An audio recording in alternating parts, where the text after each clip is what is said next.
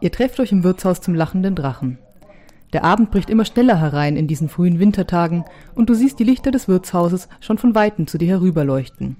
Sie versprechen ein warmes Feuer und einen kräftigen Trunk und der Anblick gibt deinen müden Knochen noch einmal Kraft. Drinnen ist es laut und voll. Die besten Plätze am Feuer sind schon besetzt, doch du schlägst dich zum Tresen durch und ergatterst vom Wirt einen Krug warmen Met. Dann schaust du dich nach einem freien Platz um. An einem Tisch in der Ecke sitzen nur zwei Gestalten. Eine ist ein Mann mit wilder Mähne, die ihm bis zur Hüfte fällt. Seine Züge sind hinter einem buschigen Bart halb verborgen, doch er schenkt dir ein freundliches Nicken, als du näher trittst.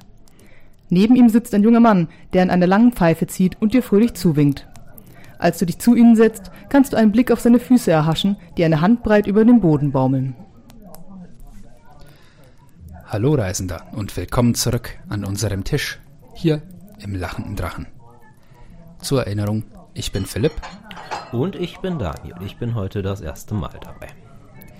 Wir hatten uns bei unserem letzten Treffen ja ein wenig darüber ausgetauscht, wie man Charaktere so bauen kann in Pen- und Paper-Spielen, dass sie interessant werden, abwechslungsreich und dass man lange Freude mit ihnen hat.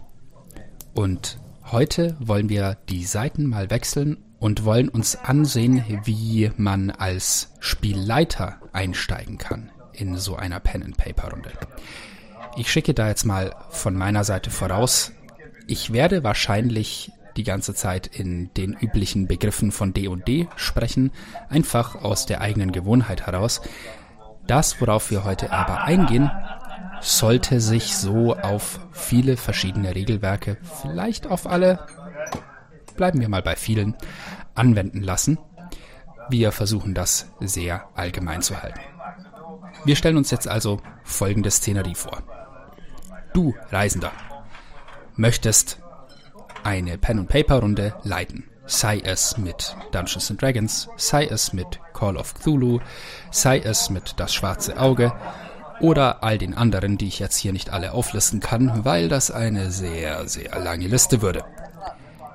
Und ja, das kann aus verschiedenen Beweggründen heraus passiert sein. Vielleicht bist du von Freunden ein wenig in diese Richtung geschubst worden, weil die alle spielen wollen und einen Spielleiter suchen und du bist der Einzige, der sich dazu bereit erklärt hat. Und jetzt stehst du da und überlegst so, äh, wo fange ich an? Oder vielleicht hast du einfach von aus eigenem Antrieb heraus Lust darauf, das mal auszuprobieren. Und da dachten wir, wir machen für Leute wie dich einen kurzen Erfahrungsaustausch und wir erzählen einfach, wie sind wir da eingestiegen, was für Fehler haben wir gemacht, was haben wir vielleicht äh, ganz gut erwischt und aus welchen unserer Erfahrungen könnt ihr vielleicht lernen. Daniel, möchtest du da mal anfangen?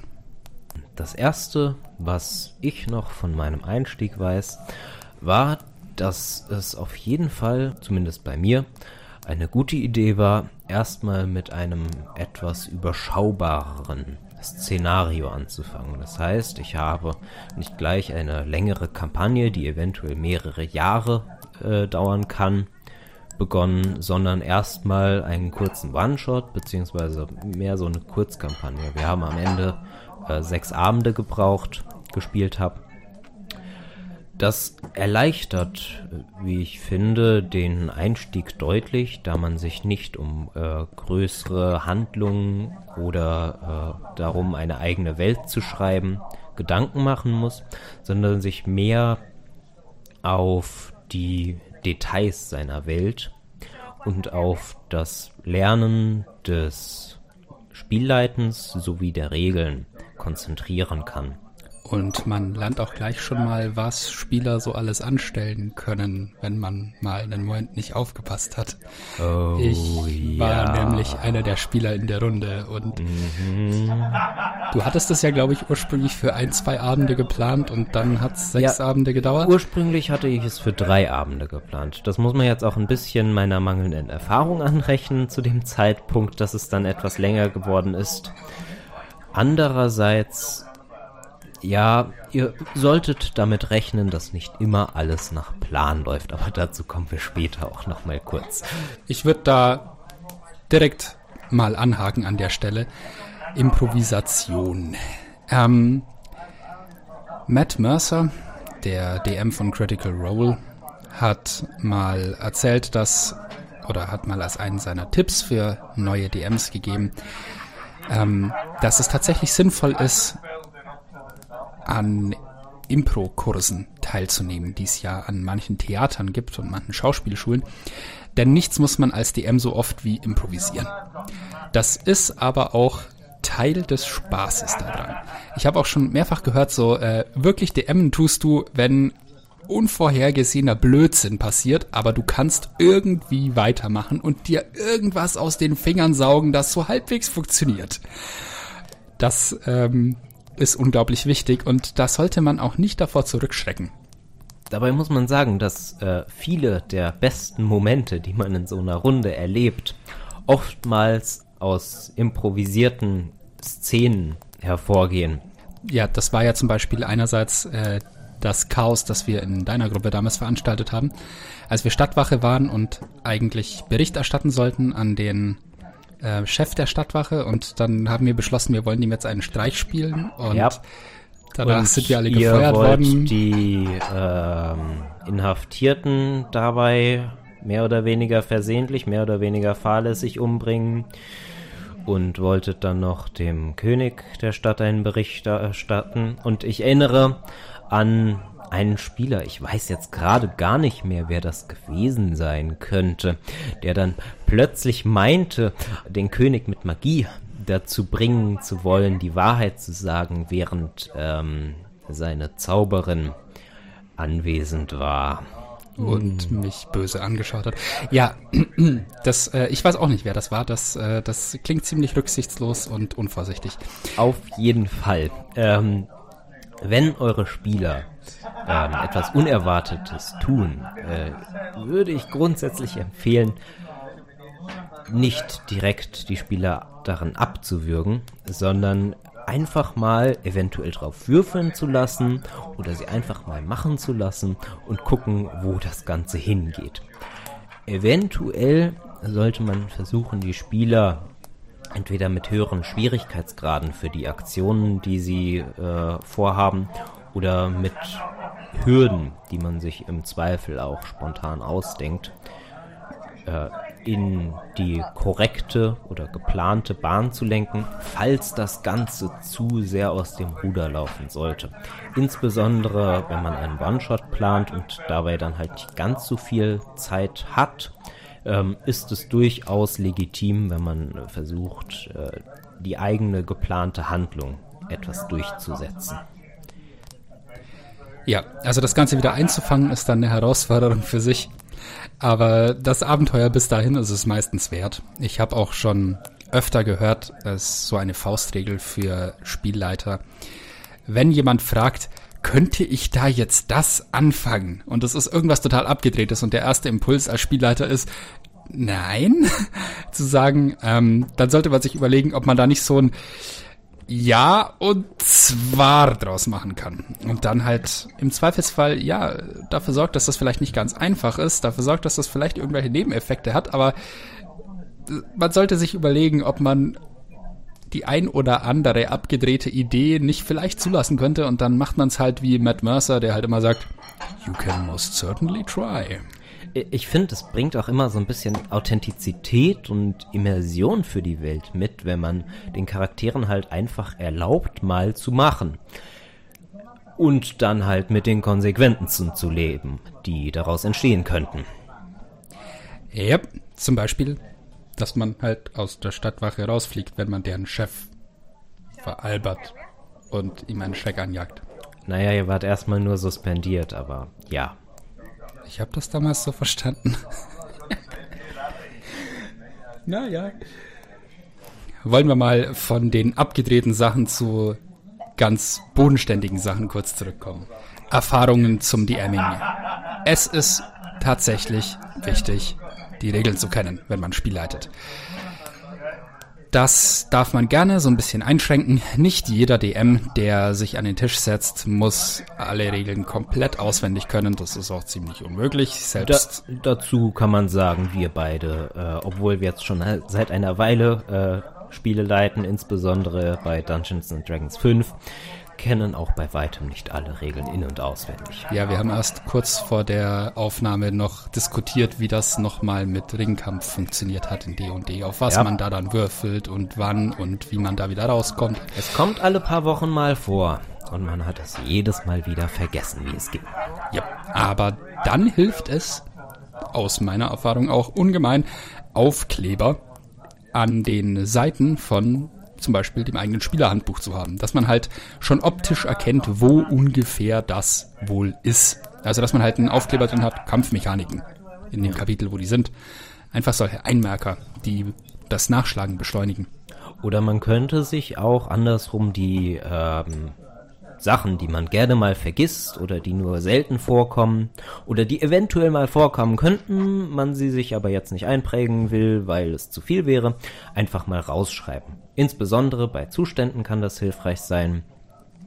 Anders vielleicht auch bei den Aktionen, die äh, die Spieler in einem Kampf oder auch außerhalb eines Kampfes durchführen können. Und gerade diese Details, da finde ich, macht der, machen die Hersteller von solchen Regelwerken oft mit den Spielleiterschirmen sehr gute Arbeit. Das sind ja diese, also ähm, ich muss immer aufpassen, welche Begriffe ich hier um mich werfe und ob die überhaupt allen geläufig sind, die hier zuhören. Ähm, die Spielleiterschirme sind so diese äh, Papp- oder Holzaufsteller, die ein Spielleiter verwendet, um die eigenen Unterlagen von den Blicken der Spielerinnen und Spieler abzuschirmen. Und auf ähm, meistens verkaufen die Hersteller von Regelwerken auch solche Spielleiterschirme und auf deren Innenseiten sind dann meistens Zusammenfassungen der wichtigsten Regeln aufgedruckt. Das ist tierisch praktisch, weil da stehen halt zum Beispiel so Sachen drin wie Zustände bei Beispiel des äh, offiziellen D&D 5 Spielleiterschirms und dem kann man dann halt entnehmen so festgehalten und gelähmt und inwiefern äußert sich das in der Spielmechanik. Das kann sehr, sehr hilfreich sein. Und wenn man so einen Schirm nicht hat, dann äh, kann man sich sowas halt selber zusammenschreiben. Vielleicht hat man ja mal, äh, kennt man ja jemanden, der so einen Schirm besitzt und kann sich das da kurz abschreiben. Auch eine Möglichkeit. Außerdem kann man bei so einem Schirm auch ganz praktisch ähm, die Werte von Spielern oder von Monstern innen drin anheften, sodass man die auf den ersten oder auf einen Blick schnell zur Verfügung hat, um das den ganzen Spielfluss nicht jedes Mal, wenn man was nachschlagen muss, zu unterbrechen. Das ist ein ganz guter Punkt. Das ist nämlich das Problem mit äh, Regeln nachschlagen während des Spiels. Es ist halt immer so eine kurze Verzögerung der eigentlichen Action drin. Und das ist meistens, ich meine, das gehört dazu, nicht wahr? Das ist jetzt auch kein Drama, aber man tut ganz gut daran, wenn man ein bisschen darauf achtet, dass man diese Unterbrechungen möglichst minimiert. Das kann man machen, indem man die Regeln in- und auswendig kennt. Das ist natürlich der schwierigere Weg. Man kann aber, wenn die Spielerinnen und Spieler dann nicht so streng sind, auch einfach sagen, äh, als DM, ja, ich sag jetzt, das funktioniert jetzt so. Und wir werden das im Nachhinein nachschlagen. Dann weiß ich das nächste Mal, ob es wirklich so ist. Aber wir machen das jetzt einfach so und dann spielen wir so weiter. Dann müssen wir da jetzt nicht groß nachschlagen. Auch das ein durchaus vernünftiger Ansatz.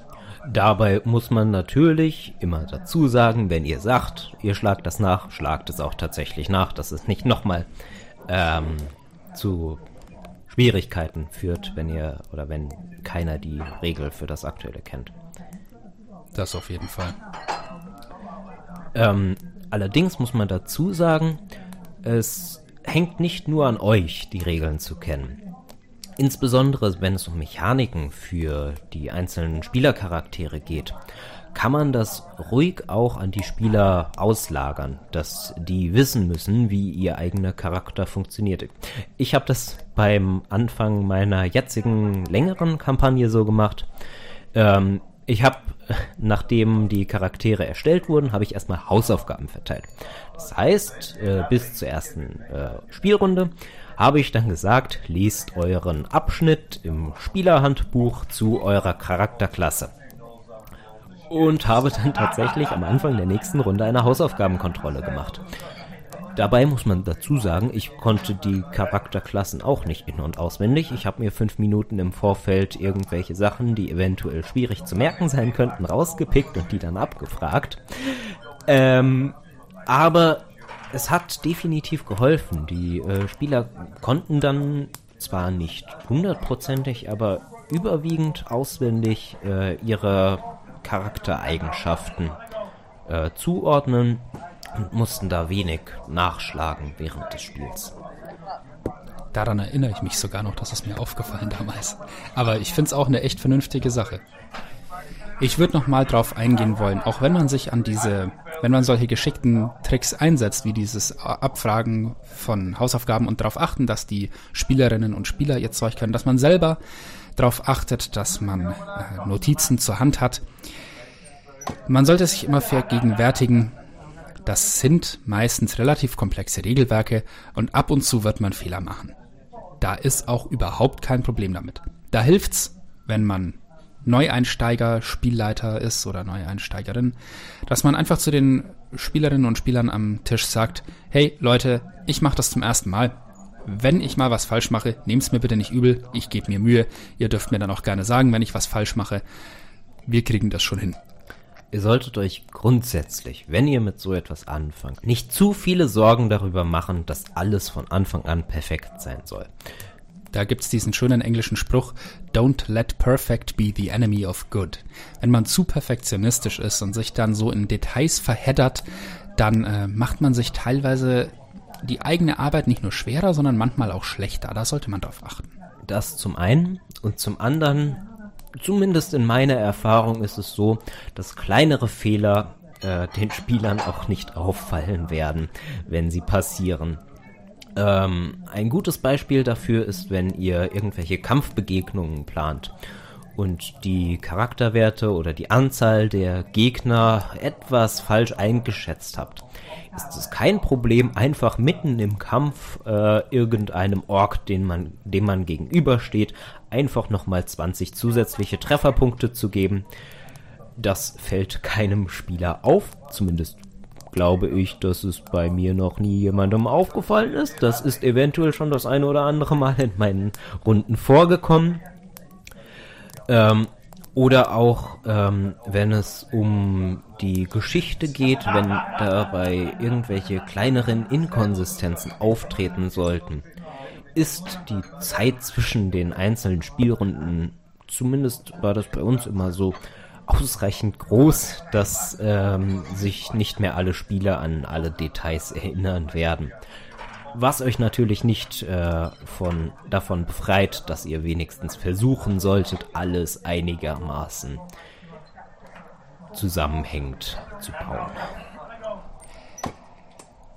Eine Sache, über die man sich gerne mal ärgert als Spielleiter, ähm, ist tatsächlich das Vorbeilaufen der Spielerinnen und Spieler an einem coolen Encounter, den man gebaut hat und auf den man sich vielleicht auch schon so ein bisschen gefreut hat an dem Tag.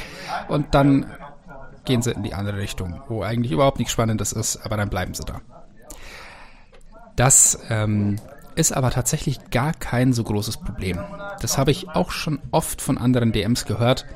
Im Zweifelsfall frier's ein und taus wieder auf, wenn du es gerade brauchen kannst.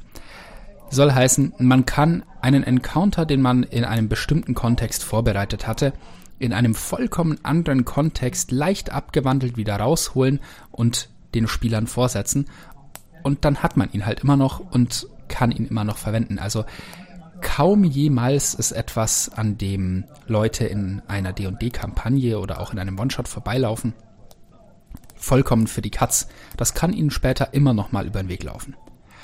Man sollte nur darauf achten, eine Sache, die ich schon öfter gehört habe, es gibt manche Leute, die sagen, ja, dieser, diese Begegnung, die ist da, wo ihr hinlauft. Die packe ich dahin, wo ihr hinlauft und dann wird die da auftauchen.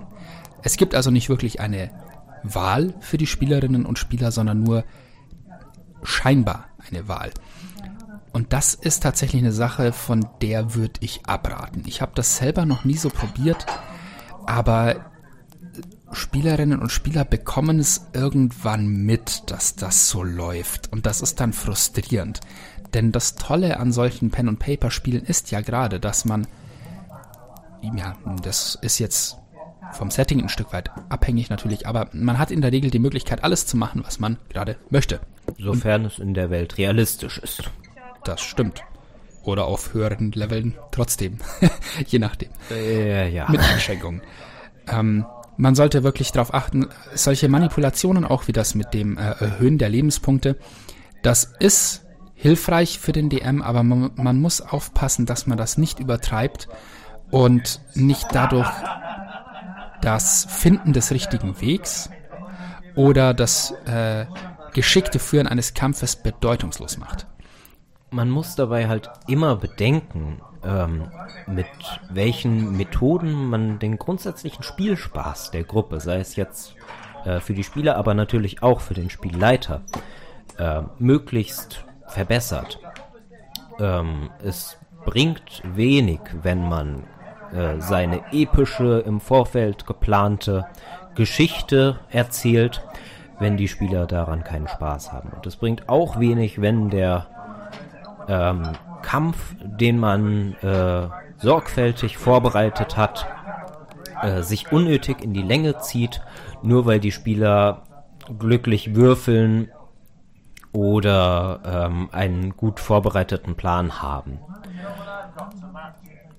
Man sollte auch gelegentlich einfach mal das Spiel seinen Lauf nehmen lassen. Wie gesagt, daraus ergeben sich oftmals sehr interessante und auch sehr spaßige Szenen. So ist es. Und oft, je nach Gruppe, ist ja ein schwieriger Kampf auch gar nicht unbedingt das, was man will. Also in unserer Gruppe ist das, also in der, die ich selber leite, liegt ein, liegt ein sehr viel höheres Augenmerk auf Roleplaying und Interaktionen.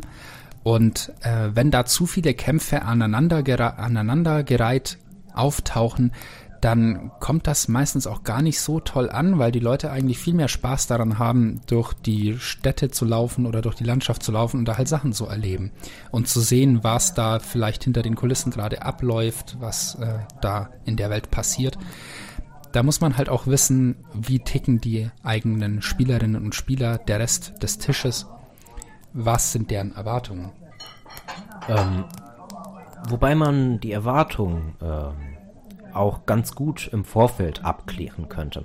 Ich habe das damals so gemacht, ich habe erstmal ähm, mir online so einen Fragebogen erstellt, den an meine Spieler rausgeschickt und mal beantworten lassen, wie sie denn gerne den Schwerpunkt so zwischen Kämpfen und ähm, sozialen Interaktionen haben möchten äh, wie düster das ganze Szenario sein soll, wie schwierig es sein soll, insbesondere dann halt auch, ob Charaktertode ähm, vorkommen sollten, da Spieler, uh, kann ich zumindest aus eigener Erfahrung bestätigen, ähm, oftmals dazu neigen, sehr an ihren Charakteren zu hängen.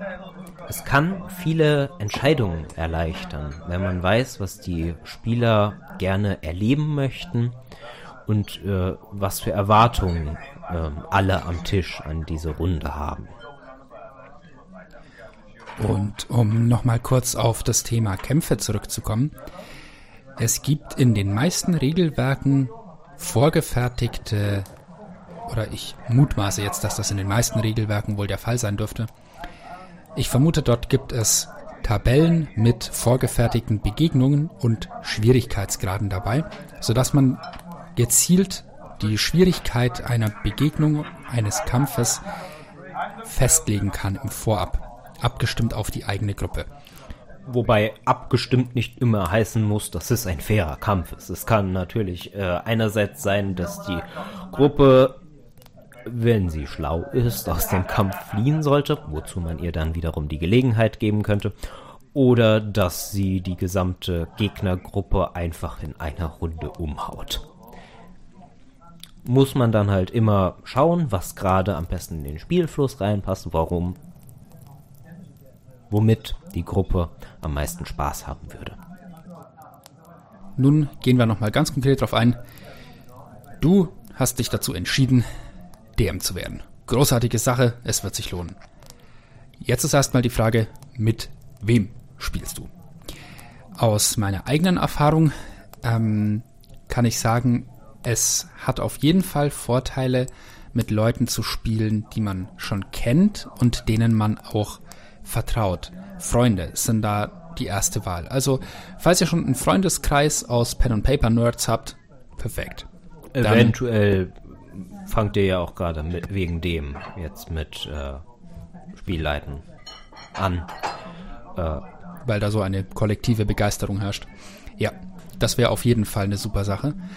Ähm, es gibt natürlich immer die Möglichkeit, falls du Lust hast zu DM, aber noch keine Gruppe hast, dann gibt's immer die Möglichkeit, äh, Aushänge zu machen. Zum Beispiel in Comicläden geht das, glaube ich, häufig. Es gibt ja auch, äh, je nachdem, wo man so wohnt, äh, in großen Städten gibt's ganz gerne mal so Comic- und Pen-and-Paper-Zubehörläden, wo die regelrechte Tempel für Nerds aus der Ecke sind. Äh, in so einem war ich mal, ich bin fast nicht mehr rausgekommen. es war, es war hart. Ähm, in Nürnberg war das. Ähm, da kann man immer Aushänge machen normalerweise und halt dann darüber äh, Erkundigungen äh, machen, wer so Lust hätte, da mitzumachen.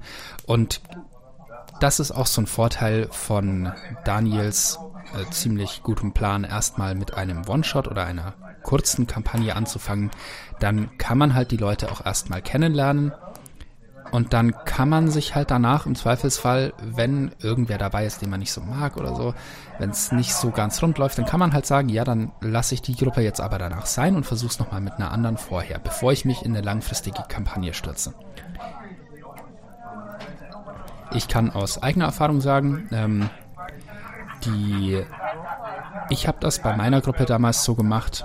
Ich bin direkt in eine langfristige Kampagne gestartet und habe mich dann mit einer Einzelperson aus der Gruppe irgendwann gar nicht mehr verstanden und das ist wirklich nicht schön. Also wenn man das, äh, wenn man so, ja, wenn man in so einer kurzen Kampagne rausfinden kann, dass man mit manchen nicht so klarkommt, dann ist das nur ein weiterer Pluspunkt, der dafür spricht, dass man mit so kleineren Projekten anfangen sollte. Das ist wirklich sehr vernünftig. Es bietet sich an, äh, sogar noch vor der Kurzkampagne irgendwie mal einen Termin zu machen, Einerseits zum Kennenlernen eventuell, andererseits aber auch um äh, die Charaktere der Spieler zu bauen. Das kann insbesondere dann hilfreich sein, äh, wenn die Spieler das System weniger kennen. Ähm, dabei hilft es natürlich, wenn der Spielleiter sich im Vorfeld schon mal die Regeln anschaut und da ein wenig unter die Arme greifen kann. Andererseits ist es auch deutlich weniger frustrierend, wenn man mit ein paar äh, Freunden zusammen die Charaktere baut, von denen man eigentlich noch keine Ahnung hat, wie sie funktionieren sollten, als wenn man das allein daheim mit einem 300 Seiten starken Buch machen muss, durch das man sich dann erstmal durcharbeiten muss. Andererseits kann es auch ein großer Vorteil sein, wenn man möchte oder wenn die Spieler möchten, dass die Charaktere aufeinander abgestimmt sein sollen. Das heißt, wenn das System das natürlich hergibt, dass man eine ausbalancierte Gruppe hat, ähm, eventuell, wenn die Spieler das mögen, halt auch eine nicht ausbalancierte Gruppe, aber dass man halt einerseits als Spielleiter, andererseits aber auch, dass die Spieler der Gruppe wissen, womit sie rechnen müssen, wenn das Spiel dann losgeht.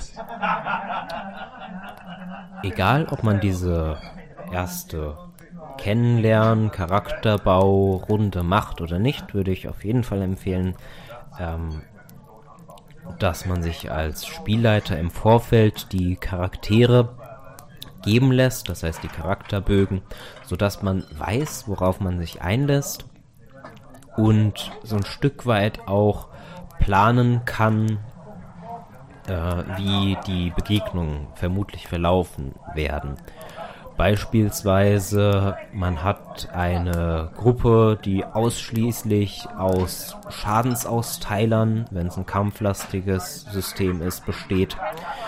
Ähm, der sollte man dann eventuell weniger viele kleine Kämpfe nacheinander geben, äh, die halt immer aufreibender sind, ähm, als wenn die Gruppe eine gute Menge an Heilern dabei hat.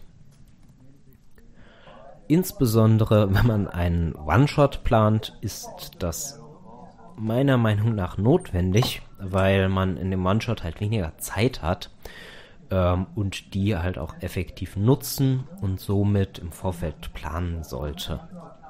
Ich weiß, äh, bei dem einen One-Shot, den ich kürzlich gemacht habe, da ähm, hatte ich einige Charaktere im Vorfeld gekannt. Das war auch ganz praktisch, weil ähm, ich dann die so ein Stück weit in die Geschichte mit einweben konnte, dass ich denen individuelle Startpunkte geben konnte ähm, und halt auch jedem Spieler beziehungsweise deren Charakteren dann auch so ein Stück weit einen Plothook, das heißt irgendwie so ein Aufhänger äh, für die Geschichte, was sie jetzt äh, in diesem Szenario wollen, geben konnte.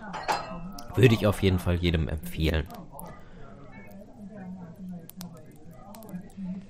Jetzt haben wir die Session Zero sozusagen mit dem gemeinsamen Charakterbau abgehakt. Wir haben Charaktere, die einigermaßen aufeinander abgestimmt sind. Wir wissen als DM oder als Spielleiterin oder Spielleiter, was für Figuren die Leute haben. Wie werfen wir die jetzt da rein? Die Figuren Taverne oder nicht Taverne? Das ist hier die Frage. Klassiker ist halt Taverne. Ich muss sagen, ich bin da etwas schuldig bei, ich würde mal so grob sagen, zwei Drittel der Spiele, die ich geleitet habe, habe ich die Taverne verwendet. Ich muss halt sagen, oder ich finde halt, dass ähm, eine Taverne halt ein nicht ohne Grund so der Klassiker zum Einstieg für in ein Rollenspiel ist. Ähm, eine Taverne ist halt ein Ort, wo sich Leute treffen, wie wir hier gerade, ähm, und an dem man Leute kennenlernt, neue Begegnungen macht und wo es eventuell auch ein wenig drunter und drüber gehen könnte, wenn etwas zu viel Alkohol im Spiel ist, so dass die Charaktere sich dann schon einmal ähm, hemmungslos vorstellen können.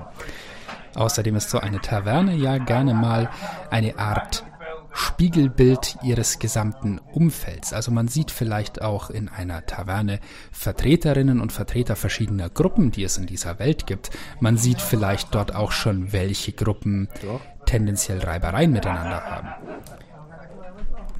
Und ja, solche Sachen helfen auch weiter, um die gesamte Welt kennenzulernen aus einer Taverne heraus. Und das ist letztendlich auch einer der Gründe, warum die Taverne als Einstiegsszenario so wichtig ist oder so beliebt ist. Und dann kann man immer jemanden bei der Tür reinplatzen lassen, der schreit, Goblins haben mir eine Kiste Gold gestohlen.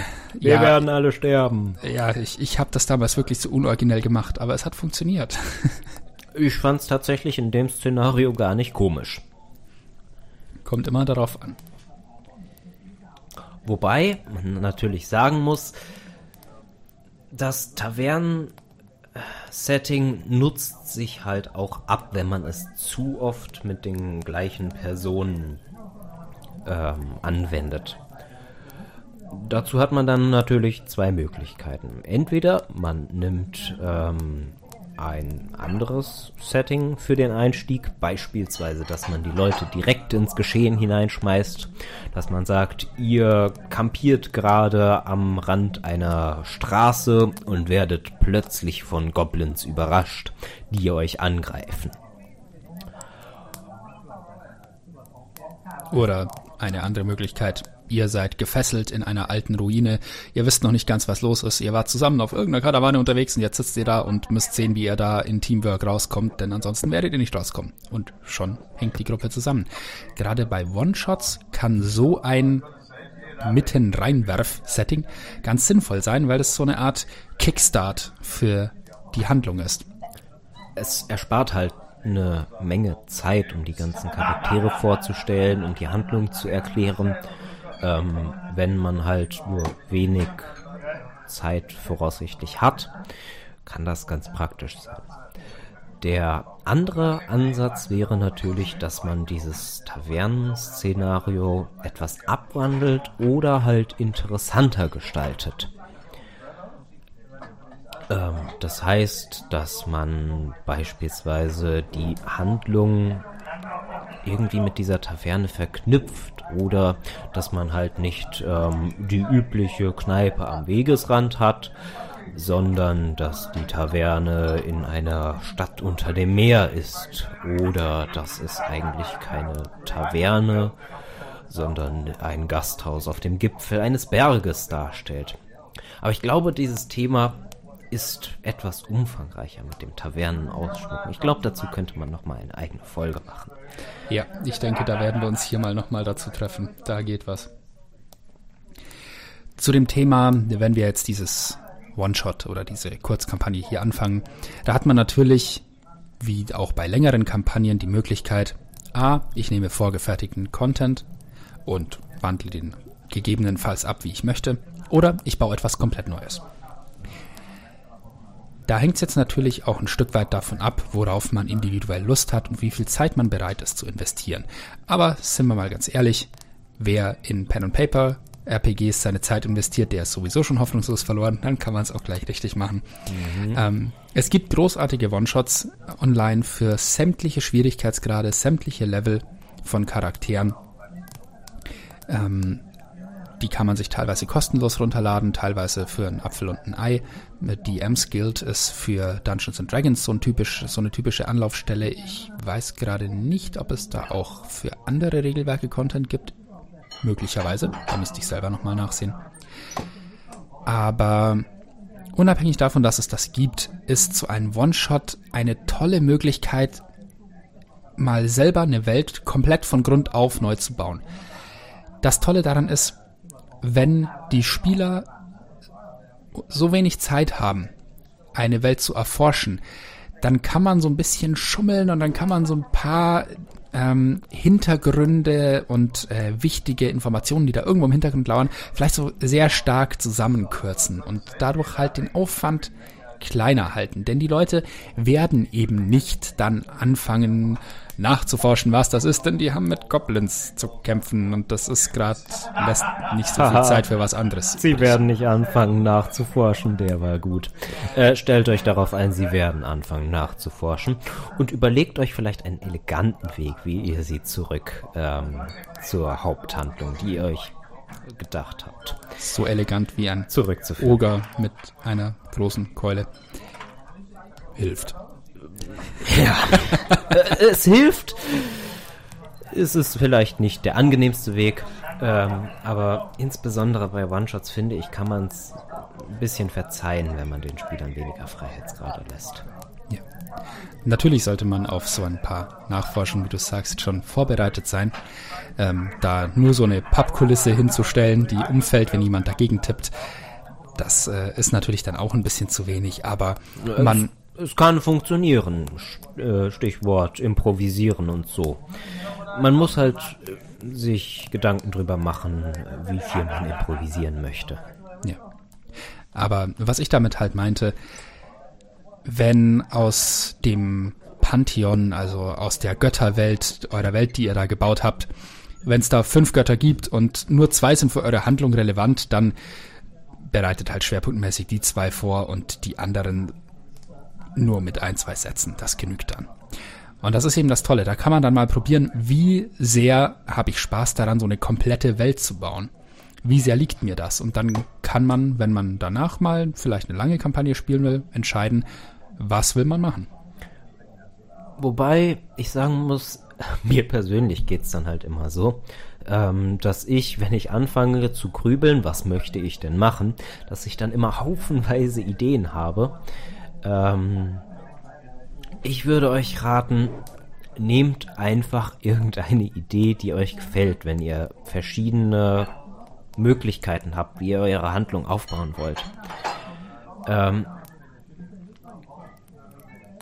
für den One-Shot, den ich vorhin angesprochen hatte, mit dem ich angefangen hatte, hatte ich am Anfang, glaube ich, fünf, sechs verschiedene Szenarien, Handlungsorte, und mögliche Handlungsverläufe äh, näher ausgedacht.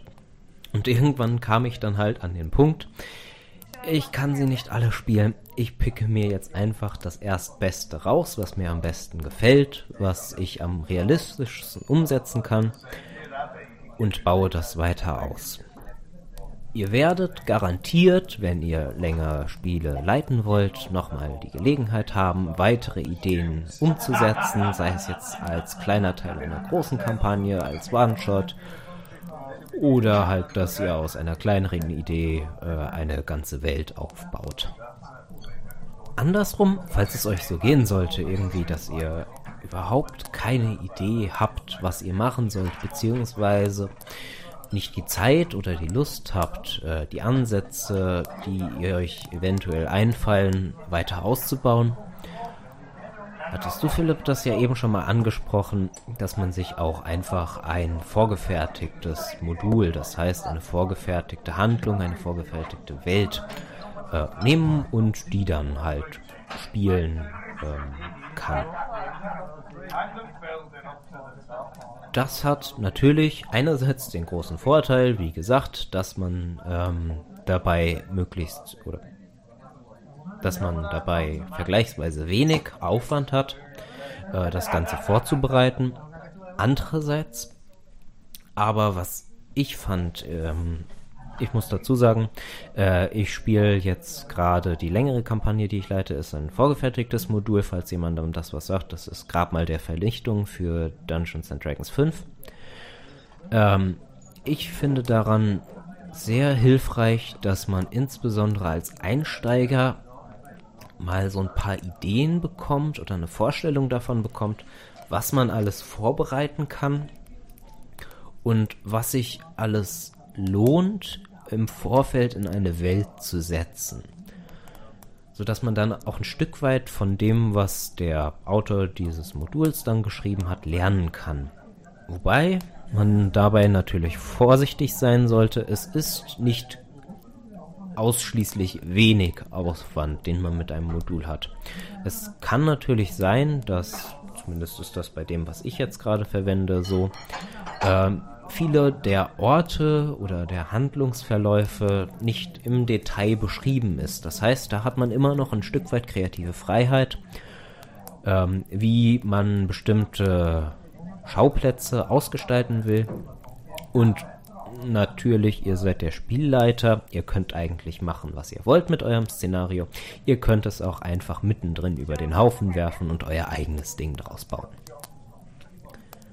Oder man fängt gleich von vorne weg an mit einer komplett eigenen Kampagne, kann dann aber ja von den existierenden Welten in den einzelnen Regelwerken Gebrauch machen.